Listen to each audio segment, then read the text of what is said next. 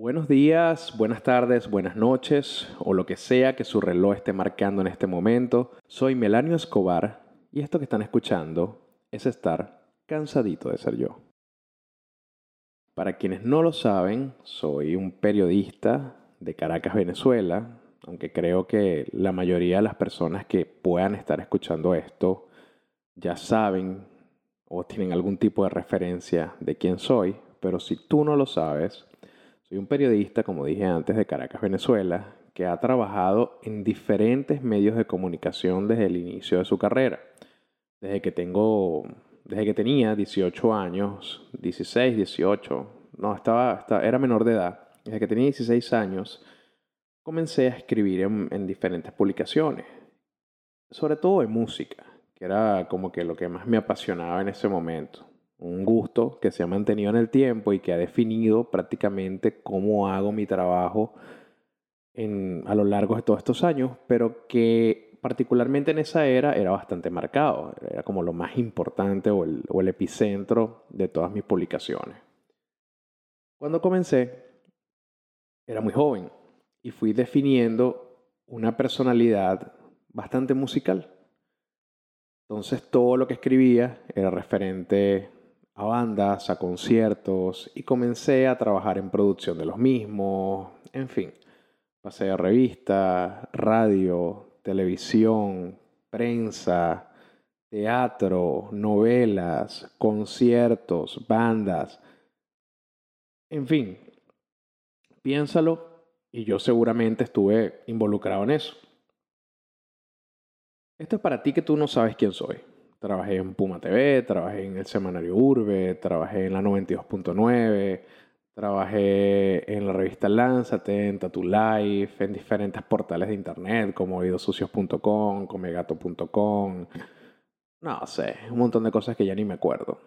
El tema es que hago este podcast no, no para hablarte de simplemente de las cosas que, que he hecho a nivel profesional, sino que eventualmente ese camino me llevó a utilizar lo que aprendí en características periodísticas, en habilidades del lenguaje, en capacidad comunicacional para el tema de los derechos humanos. Entonces tengo trabajando más o menos siete años, seis, siete años, utilizando toda esta experticia para comunicar, promover y defender derechos humanos, eh, derechos humanos específicamente en Venezuela trabajo que se fue expandiendo hace unos 2, 3 años por toda la región y consecuentemente en todo el planeta. Terminé en lugares muy locos, en lugares muy locos que yo jamás me imaginé que iba, que iba a estar, inclusive trabajando en África, por ejemplo, en Kenia, en, en Uganda,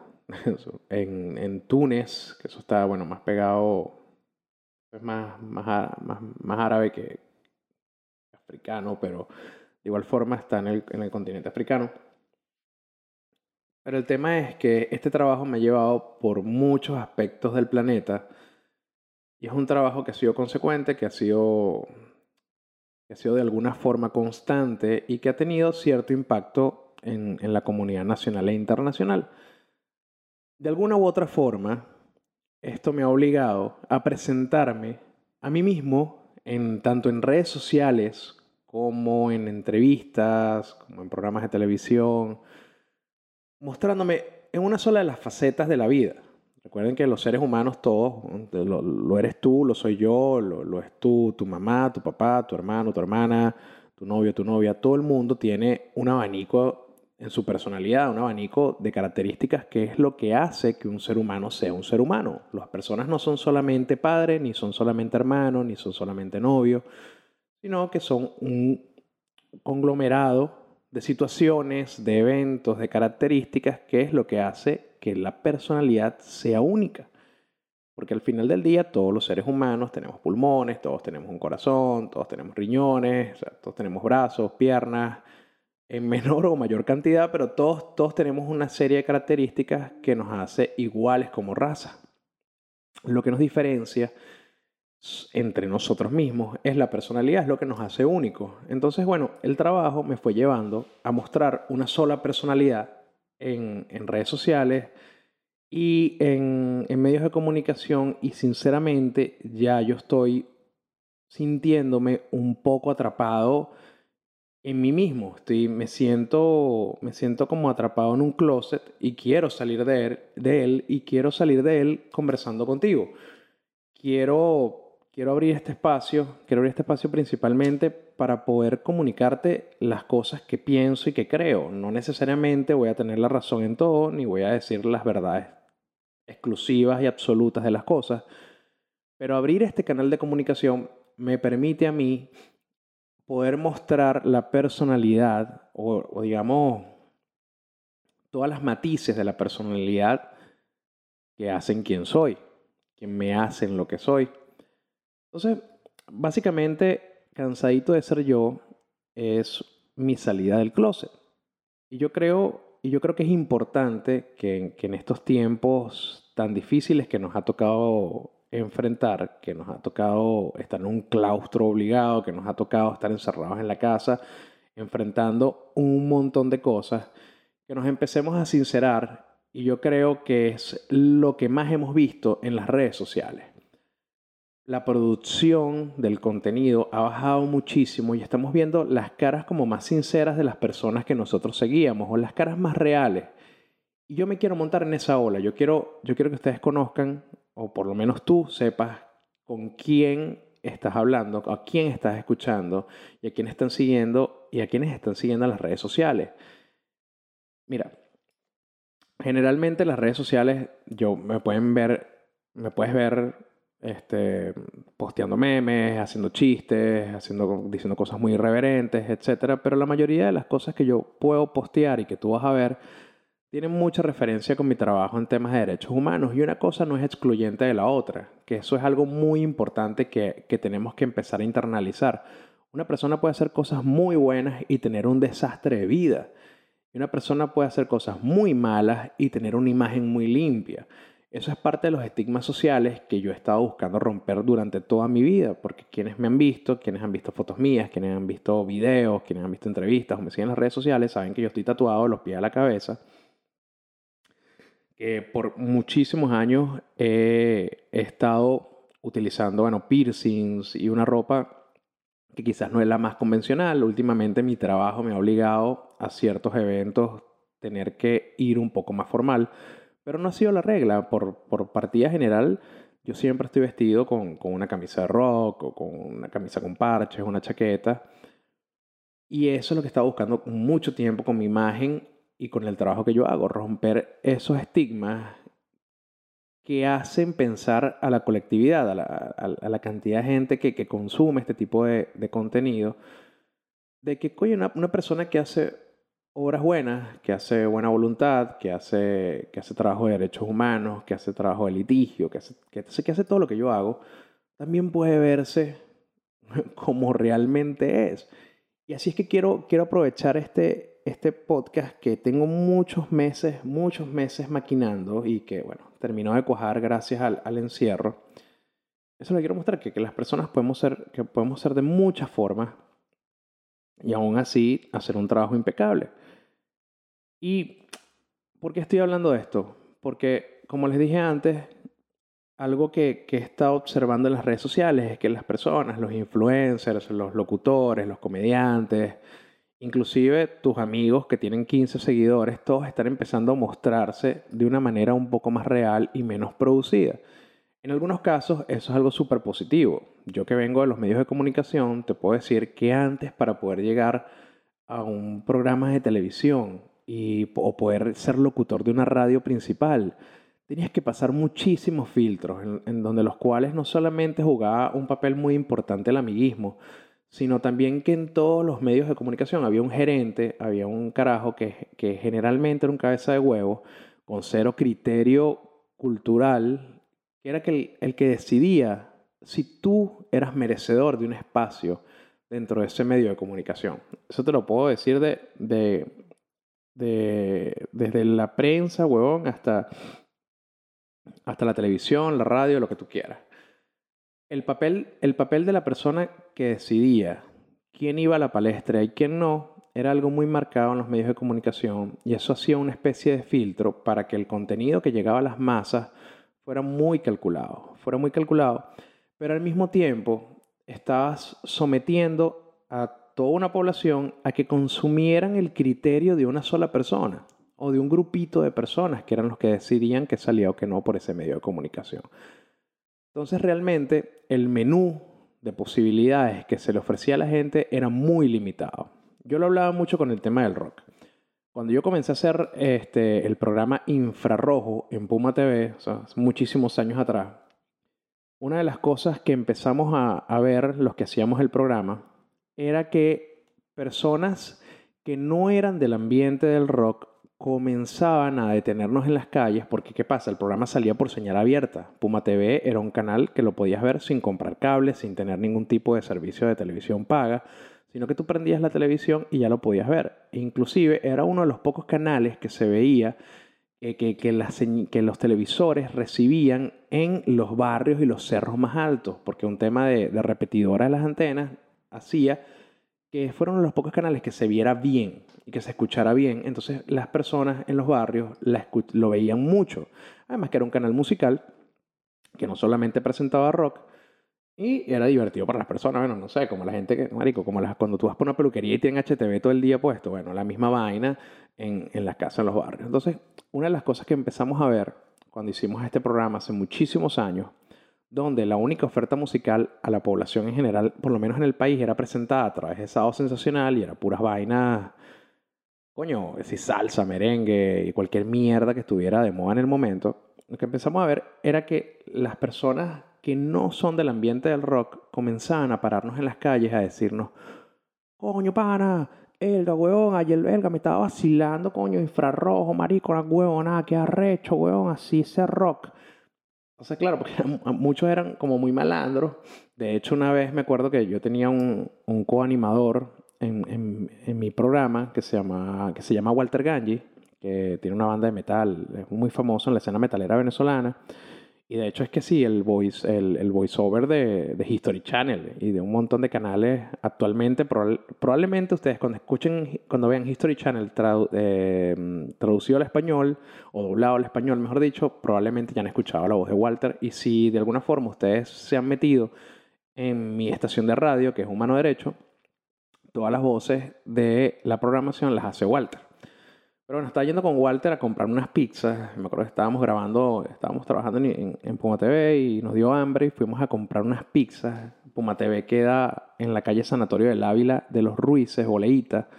Para que la conoces, es una zona industrial donde es muy sola, o sea, hay, lo que es fábricas, eh, tiendas mayoristas, ese tipo de vainas. Entonces, Caminar por ahí hace muchos años era bastante peligroso, todavía lo debe ser, quizás más, pero en ese entonces era el clásico que se paraba una moto y te robaba el celular, o se paraba una moto y te quitaba la cartera, o te lanzaba unos tiros, lo que sea. Nosotros nos íbamos a comprar comida en una, lonchería, uno de estos sitios este, que están todos sucios siempre, donde comían los mecánicos, donde comían los obreros, y nosotros íbamos a comprar unas pizzas allá que quizás no eran las más saludables, pero eran muy buenas. Las bichas tú las pasabas por el papel que las envolvía y lo ponía transparente de la cantidad de grasa que tenían, pero eran divinas, eran deliciosas.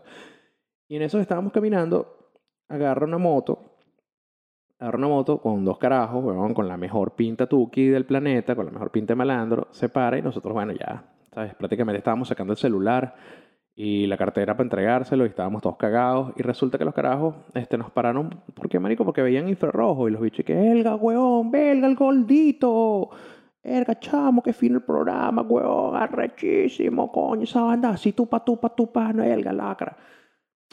A ver, el asunto es el efecto menú estas personas, estos chamos que nos pararon, que nos pasó mil veces que, que, nos pararan en la calle, personas que, quizás tú no considerarías que fueran adeptas a la música rock, a la música punk, estos carajos probablemente nunca hubiesen escuchado las bandas que escucharon en el programa de no haber existido el show, de no haber existido Infrarrojo. ¿Por qué? Porque habían una parranda de cabeza de huevos que era lo que decidían que iba a consumir la población venezolana y que no a través de los medios de comunicación. Y eso en Puma TV no lo teníamos tan marcado, era un canal musical y nos daba mucha libertad de expresar nuestras ideas y de expresar y de poder mostrar las bandas que nos gustaban.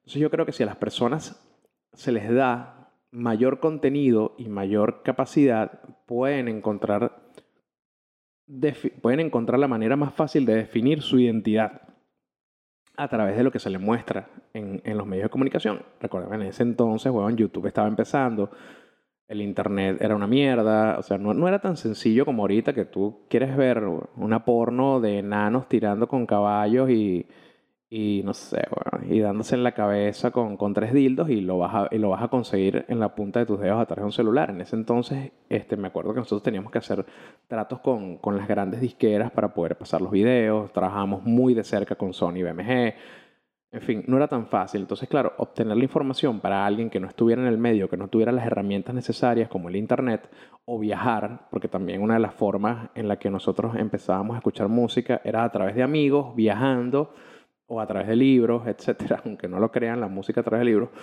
este, era muy difícil que ellos obtuvieran esa información.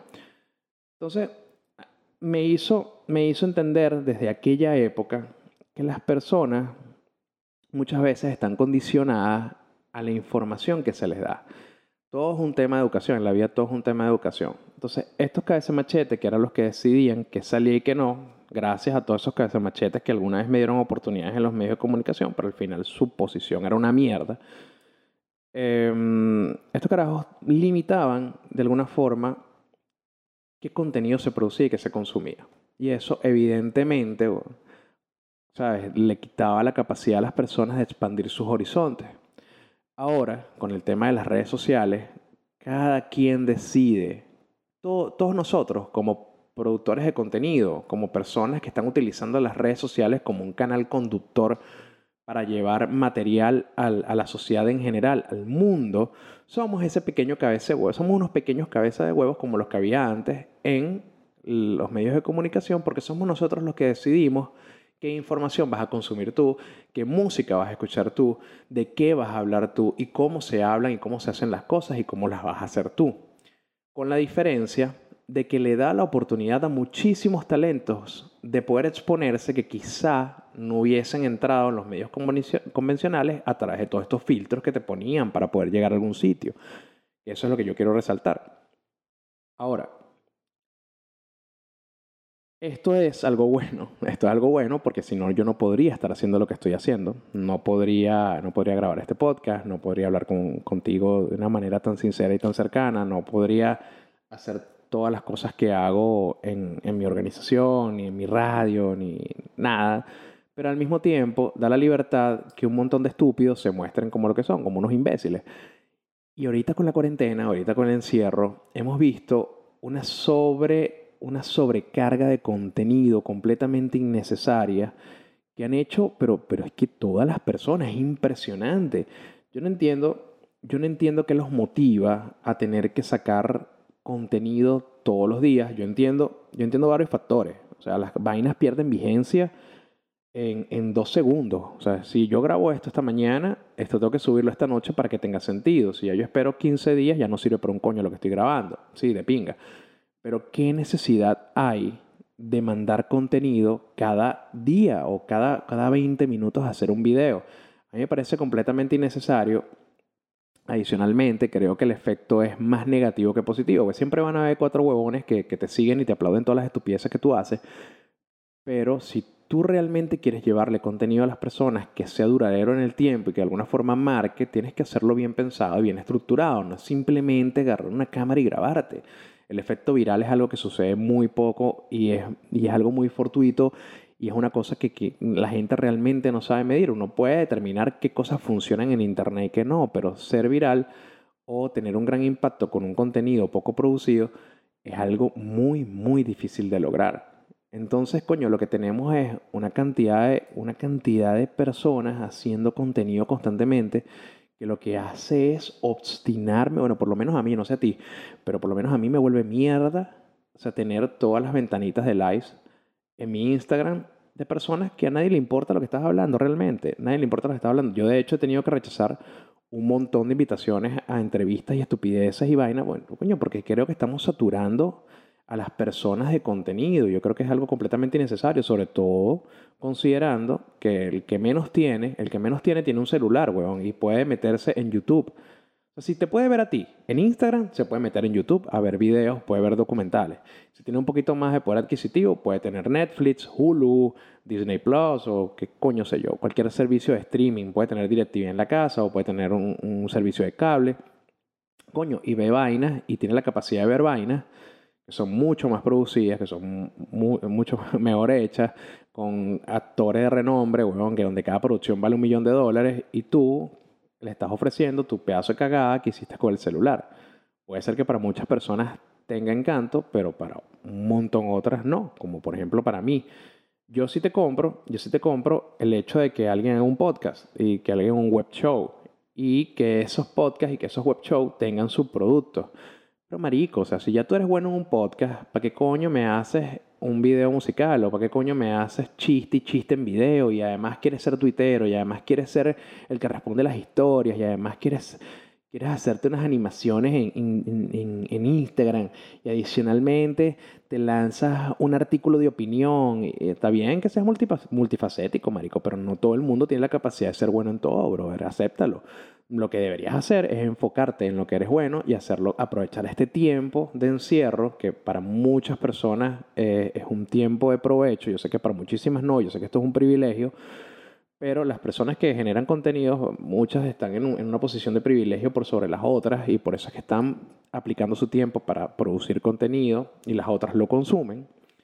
Coño, pana, eh, enfócate en hacer tu vaina un poco mejor, en pulir tu podcast, o en pulir tu stand-up comedy, o en pulir la forma en la que escribes, leo un poquito sobre, este, no sé, géneros literarios, qué sé yo, pero trata, trata de impulsar un poco más tu producto de tal forma que no sea una mierda y que no obstine. Yo sé que ya no tenemos los filtros que tenían los medios de comunicación, pero es que hasta la Iglesia Católica está haciendo una reinvención de la forma en la que complace a los feligreses con su necesidad de, ver estatuas de yeso.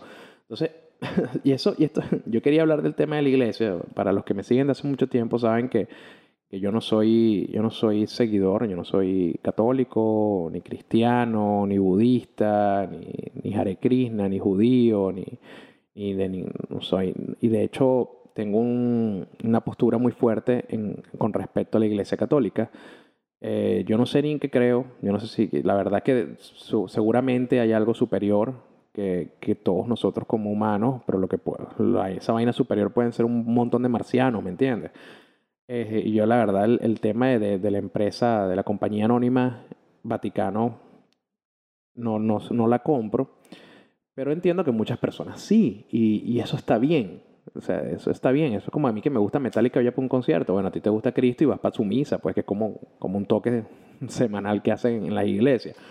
Y eso está perfecto. Ahora, si nos vamos a reinventar y si, vamos a hacer contenido y si vamos a mostrar cosas, hay que hacerlo bien. Por ejemplo, en este tema de la cuarentena, coño, hay ciertas guías que ha dado la Organización Mundial de la Salud donde tenemos que seguirlas. O sea, tenemos que mantener el distanciamiento social, tenemos que usar guantes, tenemos que usar mascarillas, no podemos estar congregados con grupos de personas porque esa es la forma en la que se transmite el virus que nos está coñaseando ahorita. Coño, brother, está, está bonita la idea, está bonita la idea de pasear una estatua de yeso, vamos a decir, vamos a ser un poco más respetuosos, una, una imagen de, del Nazareno, eso pasó hace un par de semanas, una imagen del Nazareno por las calles de Caracas, para que los feligreses de alguna forma sintieran que el Nazareno, y continuar con la tradición principalmente, y que los feligreses sientan que cuando se asoman al balcón y ven esta estatua de yeso pasar por su avenida, los está protegiendo y los está curando el coronavirus. Ajá, sí está muy bonito. Primero, no hace sentido que la hayan metido en el papamóvil. El papamóvil es un carro blanco que tiene como una cabina blindada porque al, Papa aparentemente Dios no lo puede cuidar de las balas, sino que hay que ponerle vidrio blindado. Este, bueno, Dios dijo, cuídate que yo te cuidaré. Vamos a darle la salvedad a eso. Este, bueno, meten a la estatua de yeso en el papamóvil, lo ponen a pasear por Caracas y la gente, ay, sí, qué linda, me bendijo. ¿Qué pasa? Que para montar una estatua de yeso, huevón, que pesa no sé cuántos kilos, marico, necesitas como 15 personas. Además, tiene que haber un resguardo de militares, tiene que haber un resguardo policial, hay una alcaldía, etc. Hay un, carajo, un chofer, un ayudante, hay un montón de motos que le hacen escolta, hay gente que va abriendo el paso. Entonces, coño, el cuento de no llamar a las personas a la iglesia por cuidarlas del distanciamiento social puso en riesgo a un montón de gente más.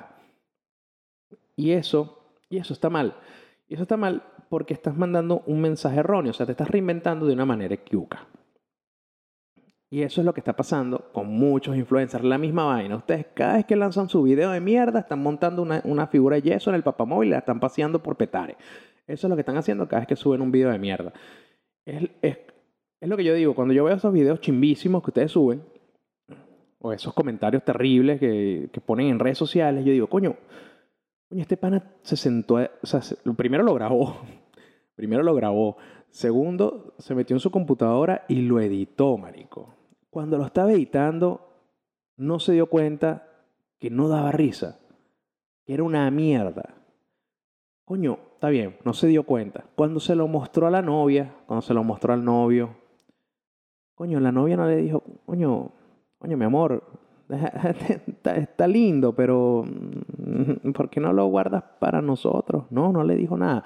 Esa gente va y lo sube. Lo mismo pasó con la iglesia. Cuando la iglesia se les ocurrió esta brillante idea, de montar una figura de yeso en el papamóvil para pasearla por Caracas, coño, en ningún punto dijeron, bueno, pero está bien, estamos cuidando a los miles que vienen a la iglesia, pero estamos exponiendo por lo menos a 200 personas que están involucradas en esto. Y cómo se ve la iglesia como una institución llamando a realizar esta actividad. Porque una cosa es que lo hagan un montón de personas por necesidad de tener que salir a un mercado a comprar comida o que un montón por, por necesidad tenga que salir a trabajar o que un montón de irresponsables de mierda se metan en una casa a hacer una rumba, ¿me entiendes? Otra cosa es que una institución llame a eso. No es lo mismo que una alcaldía llame a hacer una fiesta a que un montón de estúpidos se reúnan en una casa, pongan música y se peguen no solamente el, el coronavirus, sino el VPH.